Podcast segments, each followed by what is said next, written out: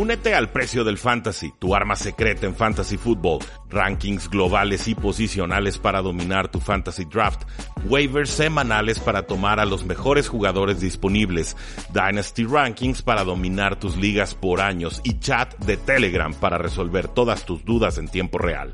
Visita stam.store diagonal precio NFL o da clic al link en este episodio para suscribirte.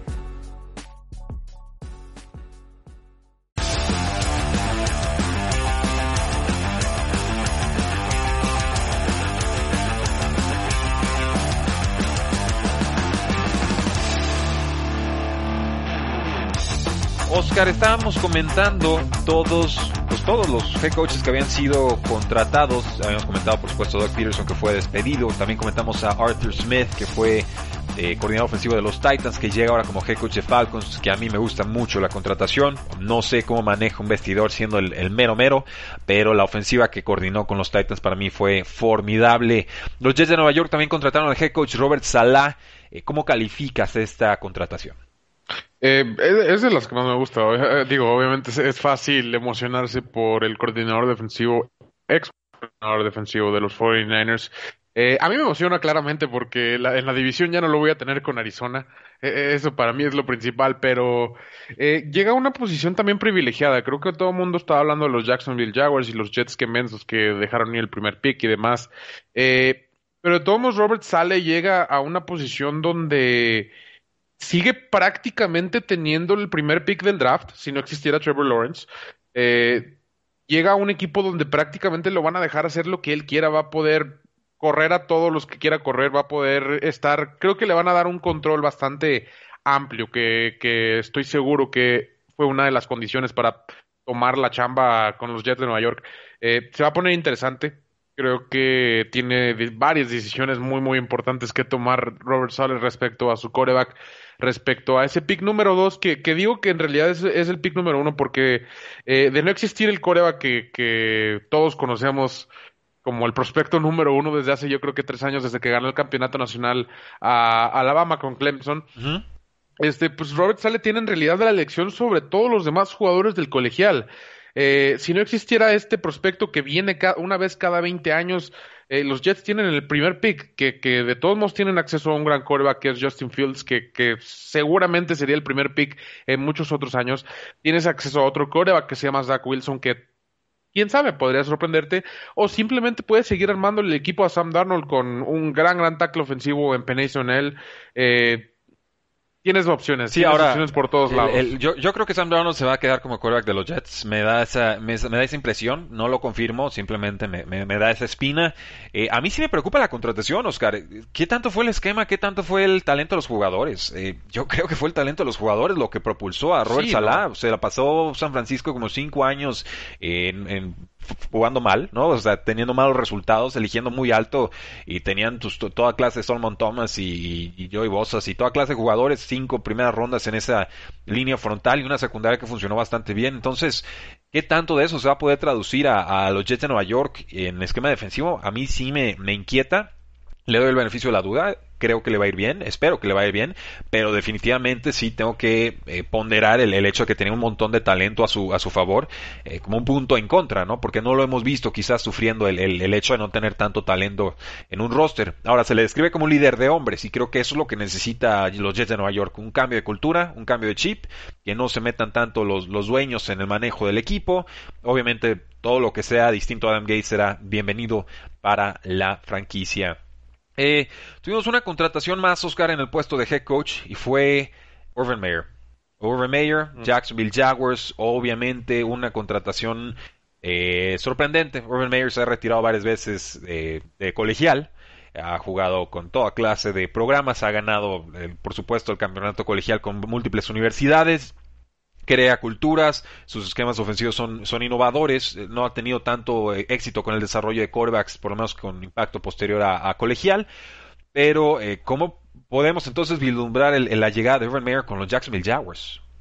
Es que aquí la, cosa más importante no es la llegada de Urban Meyer a los Jacksonville Jaguars, sino es la llegada de Urban Meyer para poder educar a Trevor Lawrence. ¿Necesita educarse Trevor Lawrence? Eh, eventualmente sí, eh, eventualmente va a llegar un punto Trevor Lawrence donde no va a ser el más bueno, donde no va a ser eh, simplemente ese gran prospecto que todos esperamos que sea, va, a tener que estar ahí semana uno lanzando el balón contra ingenieros defensivos adultos, que, cambian bastante a veces de colegial a la NFL. han contado, sí. Y, y, va a necesitar un, un coach que tengo yo mis dudas, sinceramente. Te, tengo yo ciertas dudas en muchos aspectos. Una, por el lado que es la NFL, es un poquito diferente. Eh, dos, que entras a un nuevo proyecto, totalmente nuevo proyecto, con un coreback que nunca jugado en la NFL, con un coach que nunca ha entrenado en la NFL. Y yo lo viví con Kyler Murray Cliff Kingsbury hace dos años. No es bonito al principio. Vas a tener, vas a batallar bastante. E, es, raro el, coach colegial que llega y empieza a deslumbrar desde semana uno. Sé que Matt Rule, por ejemplo, nos dio un ejemplo de cómo se puede ver bien viéndose mal. Y creo que ahorita eso es lo que hay que esperar de Urban Meyer y Trevor Lawrence.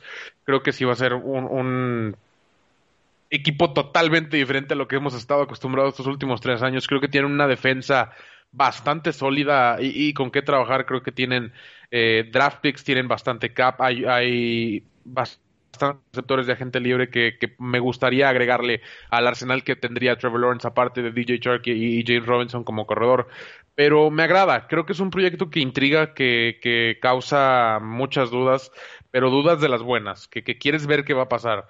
Entonces, creo que no están destinados para fracasar. Creo que tienen un techo muy, muy alto y que podría definitivamente darle la vuelta por completo a los Jacksonville Jaguars. Sí, hay otra serie de movimientos. Eh, yo ah, también le toca el beneficio de la duda a Urban Meyer. Es difícil la transición de colegial a NFL, pregúntele a Nick Saban, pero ya con 100 millones de dólares disponibles, con un montón de picks en este y la siguiente, eh, en el siguiente draft, ya con probablemente Trevor Lawrence. Entonces, eh, hay con qué construir y, darle un giro a la franquicia muy, muy rápido. otros movimientos que podríamos destacar: los Lions contrataron al General manager Brad Holmes, alguien que estuvo trabajando muy de cerca con la gente de Los Ángeles Rams, 18 años con el equipo, ha sido comparado con Ozzy Newsom, me parece una gran contratación, alejándose quizás un poco del modelo de, de, de de los Patriotas de Nueva Inglaterra.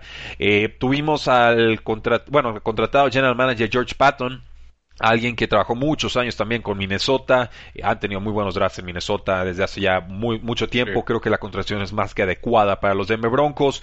Eh, Seahawks despide al coordinador ofensivo Brian Schottenheimer, eh, que es que corre en su casa porque tanto querer correr en el campo no, no le ayudó. Pero dice Pete Carroll que la solución para los problemas de Russell Wilson es correr más. Entonces, pues creo que no, no, entiende la lección el pobre. Es, una lástima. A lo mejor no era Schottenheimer, a lo mejor era sí. Lo, usó de, chivo expiatorio. Eh, los Raiders eh, contrataron al defensive coordinator Gus Bradley, alguien que estuvo o que tiene ese linaje de, estilo defensivo de los Seattle Seahawks. Eh, un esquema que cada vez queda más obsoleto, hay, hay, que decirlo. Creo que ya está muy descifrado en la NFL moderna. Y bueno, por supuesto, los vaqueros de Dallas contratan al coordinador defensivo Dan Quinn, mm. otro de estos eh, del linaje de los Seattle Seahawks. Eh, eh, estaba teniendo rápidamente una conversación con Mariana de Tres y Fuera Cowboys, que le mando un saludo. le dije, estoy muy seguro que no puede ser peor que Mike Nolan, pero lamentablemente puede ser igual. Oh, no, no, no, no llegaría tanto. Entonces, no, no, no me encanta esta contratación por parte de los Cowboys creo que están... Pues estaba en la Legión del Boom, eh, ¿no? Ese se, se, se, emocionaron de, de, la manera de quizá tener dos head coaches en el equipo.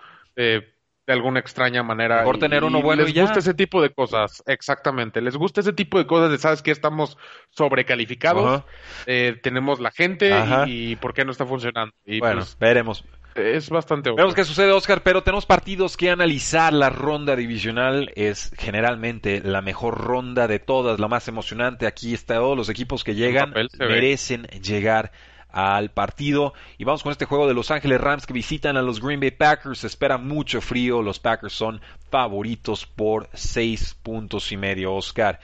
Eh, ¿Qué debemos estar analizando? ¿Qué debemos estar buscando en este juego? Eh, pues la defensa de los Rams creo que es de, lo más importante aquí que hay que tomar en cuenta.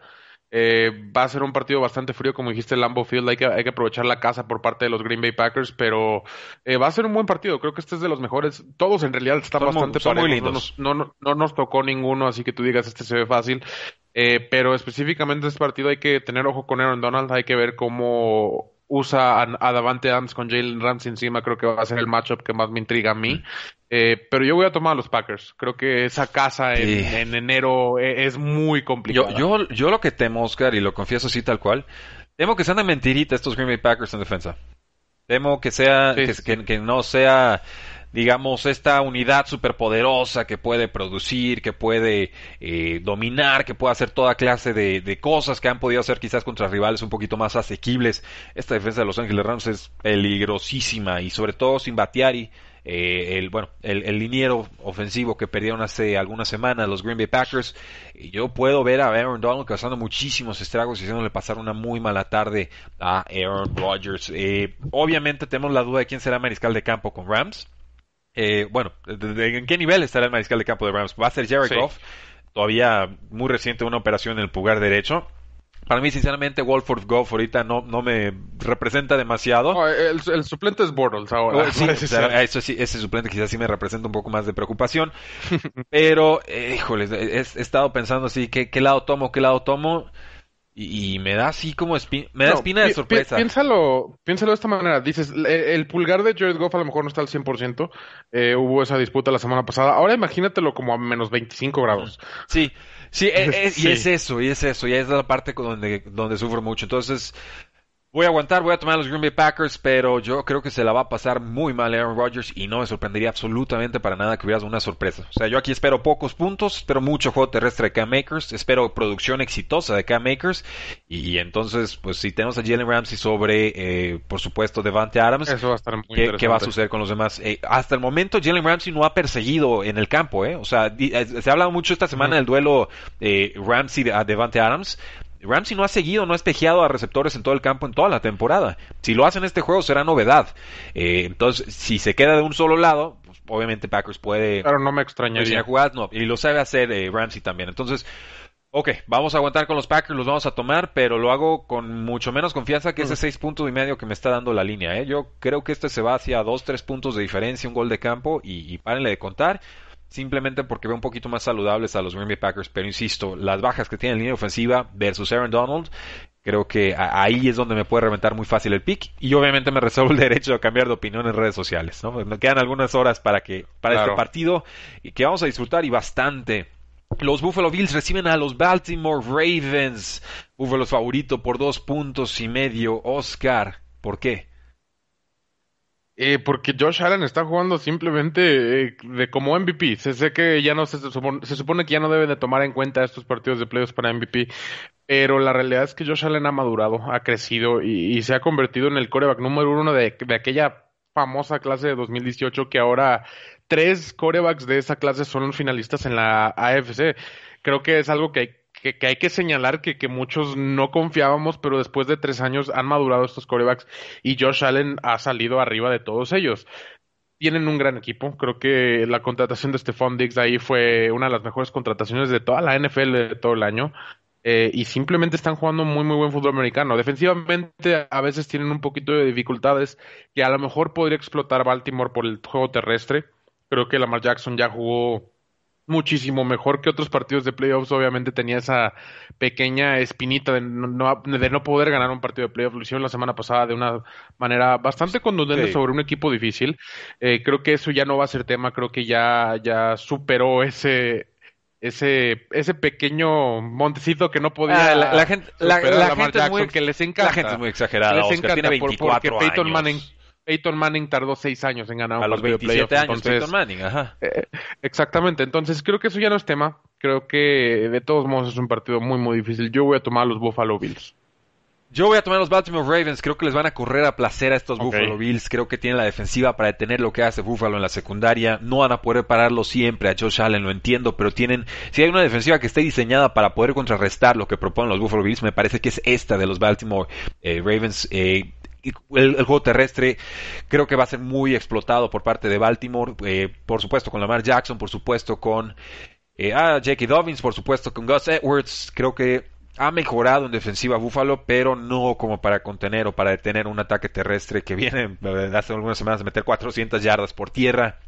Entonces, creo que Ravens controla el reloj, creo que Ravens eh, frena lo suficiente en defensa y, sinceramente yo este es un pick, yo no veo dos puntos y medio de, diferencia entre este, estos dos equipos. Baltimore viene muy entonado, Buffalo pues por momentos sufriéndole contra los Colts, eh, no se engañen, Colts jugó mejor que Buffalo la semana pasada, Colts debió haber ganado ese partido, Colts no convirtió las apariciones en zona roja en touchdowns y por supuesto pases muy puntuales de Josh Allen, sobre todo al final de la primera mitad, les dieron un colchón, un margen importante bien, es, mérito del jugador, no hay problema, pero no, no fue una actuación contundente. Me parece que llega Baltimore en el mejor momento, los voy a tomar para ganar este partido con todo y la campaña calibre MVP de Josh Allen, con todo el respeto que le tengo a Stephon Diggs y Cole Beasley y, al resto del elenco.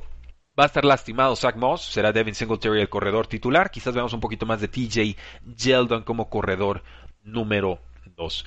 Oscar, los Kansas City Chiefs reciben a estos Cleveland Browns que acaban de eliminar a los Pittsburgh Steelers y posiblemente ha acabado la carrera de Big Ben. Sí, lo veremos el próximo año seguramente y le van a pagar muy bien, pero eh, en serio riesgo de acabar en, la banca, ¿eh? O sea, todo lo que sufrió Cleveland en los últimos 50 años se las cobró en una sola semana. Ver a veteranos contrastados a domicilio contra un Cleveland que le habían casi ganado con el equipo B la semana pasada y verlos llorando en la banca después de la victoria de Cleveland que se va arriba 28 a 0 en el primer cuarto. Dios mío, yo, yo creo que era la, la noche soñada para muchos aficionados de Cleveland. Pero no creo que les alcance contra eh, Eh, justamente eso iba. Eh, está muy padre todo, todo toda esa victoria contra los Pittsburgh ¿No escuchaste las trompetas triunfales de fondo? Sí, sí, sí, claro, por supuesto que sí.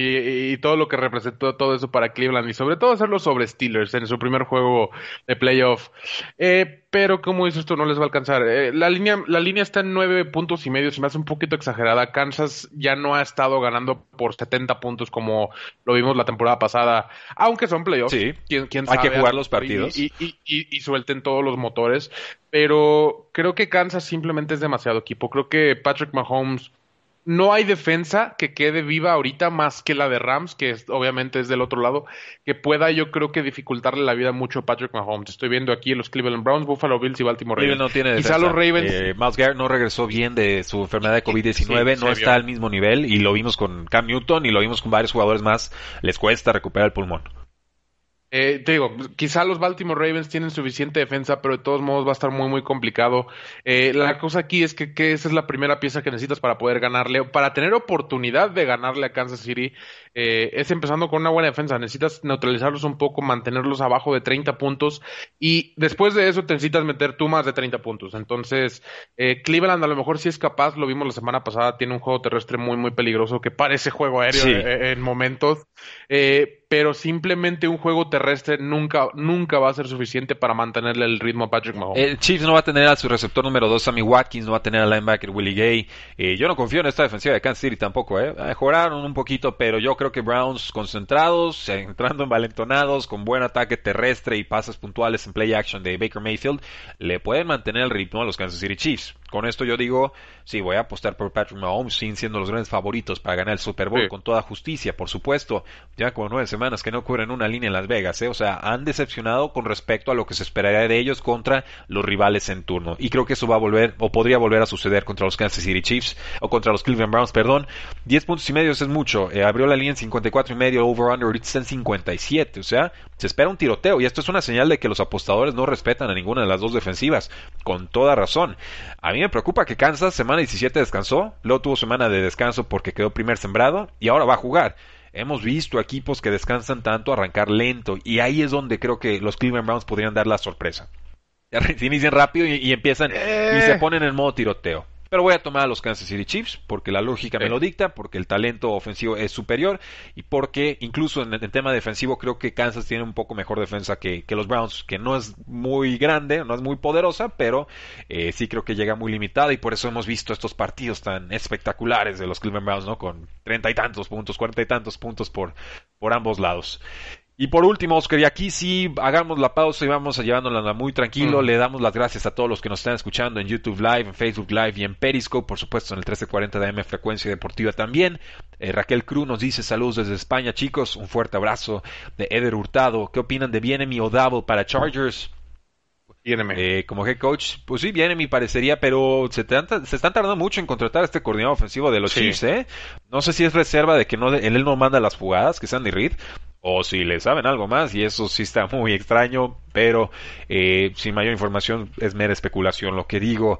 Y Elias Ortiz dice duelo con dos de los mejores esquineros el de Green Bay Rams. Green Bay Rams, por supuesto. Con Jair, supongo, y, Jair Alexander, que te va a borrar a, y Jalen Ramsey. o te va a borrar a Robert Woods. Sin lugar a dudas, es uno de los mejores cornerbacks en toda la NFL. Oscar, nos quedan unos 4 o 5 minutos. Los Santos de Nueva Orleans reciben a los Bucaneros de Tampa Bay. Es favorito Santos por 3 puntos. La línea combinada está en 52. El over-under, ¿quién gana y por qué? Eh, voy a tomar a los Estás Santos. dudando, Sé- estás sé- dudando. Sé, sé que, sé que mucho, eh, es que eh, ha sido un tema esto durante toda la temporada del Tampa Bay contra Santos que, que eh, lo, lo hablaba con un amigo que dice to- Tom Brady, the GOAT, eh, la, cabra, no pierde tres veces contra el mismo equipo. El mismo Pues sí, año. pero eso decían también, eso también decían en el segundo partido donde Santos no venía jugando bien Ajá. y de todos modos los arrollaron. Sí. Ah, eh, Eh, pero era, era otro momento de. Oscar. Digo, si vamos a ese sí, argumento. momento, sí, no, no estaba Michael Thomas. Empecé, no, sí, por, pero tampoco estaba Tom Brady con este nivel, Antonio Brown no funcionaba, Mike Evans no atrapaba tantos pases, Gronkowski no había visto la zona de anotación, eh, no tiene mucha defensa ahorita, Bucaneros, tiene con qué presionar y la secundaria es muy vulnerable. Eh, estoy checando aquí la lista de, de lesionados, si te dejo terminar tu idea. Eh, eh, no veo a alguien que esté descartado. Eh, Alex Capp, el guardia, lesión de tobillo. Jeremiah Ledbetter, el defensive lineman, lesión de pie. Y ellos serían los que están descartados. Eh, Andrew Adams, el safety, también descartado por completo. Pero de ahí en más, pues parece que por lo menos Carlton Davis, el quarterback número uno, podría defender a Michael Thomas o intentar defender a Michael Thomas. Intentar, eh, exactamente, eso es lo que iba. Y, y la cosa aquí es que, sobre todo en, en juegos divisionales, que este es un juego divisional a fin de cuentas, eh, existe alguien que generalmente es superior. Eh, eh, créeme que lo veo mucho en la división de Arizona muy, muy seguido, que a veces cierto equipo le gana a cierto equipo, aunque va, esté muy bien o esté muy mal el otro equipo. Y es lo que ha pasado recientemente con los Santos de Nuevo Orleans y Bucaneros. Eh, muchos dicen, no, pero ya está Brady. Brady lleva estando los últimos dos partidos y no ha metido ni las manos. Entiendo el primer partido, no tenías química. El segundo partido ya venías jugando bastante bien. Ya llevabas tres, cuatro partidos que te veías bastante sincronizado con tus receptores ya, con Chris Godwin hasta creo que Gronkowski ya había metido sus primeros dos touchdowns para ese partido en semana nueve, me parece que fue. Eh, y Santos no iba bien, Santos no estaba jugando bien esos, esos tres partidos antes de eso. eh, simplemente no se había visto como el Saints que conocíamos. Y de todos modos, a final de cuentas. Saints arrolló a Bucaneros. Eh, y ganó de manera contundente. Creo que gana más contundentemente que en la primera semana, lo cual está más raro aún. No digo que va a ser un partido igual. Creo que de todos modos gana Saints, pero va a ser un partido más cerrado Tiene que serlo, Creo tendría que que serlo. tien- tienen medido de cierta forma a, a los bucaneros, sea Tom Brady, o, Tom Brady o no, sea Bruce Arians o no, Sean Payton, eh, siente comodidad. A, a fin de cuentas, siente comodidad contra los bucaneros y, y a veces se, se termina evaluando a través de eso. Cor- En, un partido tan cerrado. Sí. Eh, que sí, termine decantándose, por supuesto, con la veteranía, el que tiene la, la mentalidad sobre el, equi- el equipo rival, ¿no? Eh, ¿Bruce Arians le ha ganado alguna vez a los Santos de Nueva Orleans, Oscar? Tú que eres aficionado de Cardinals, según yo no. Eh, según yo no, porque los dos partidos más recientes que tengo memoria de Saints contra Cardinals fue uno en playoffs, que no estoy seguro si era Bruce Arians, creo que no, eh, donde los arrollaron, creo que eh, no, cre- creo que no fue Bruce Arians, pero y el que sigue después de eso también perdieron, donde sí estoy casi seguro que sí fue Arians. Bueno, yo, yo voy a tomar a los Bucaneros, Oscar. Eh, no es por Tom Brady, no es porque le vaya a los Patriotas. Eh, Sí lo es. bueno, más bien no es porque me caiga bien Tom Brady, más bien es porque tú ves a los dos mariscales de campo, Oscar, y uno lo veo al borde del retiro y el otro como si tuviera brazo de 25 años. Yo no sé qué se mete Tom Brady, ¿eh? Yo no tengo Eh, idea. abocado a Eh, no, no, no sé. O sea, está pasando en profundidad, está pasando bien, está encontrando a Evans, a Chris Godwin, a Antonio Brown. Sí. Eh, Leonard Fournette va a ser el corredor titular, está Ronald Jones detrás de él. No creo que tengan mucho éxito por la vía terrestre, pero Tom Brady está muy acostumbrado a guiones de juego en los que tiene que lanzar es 50, algo- 60 pases y le funciona.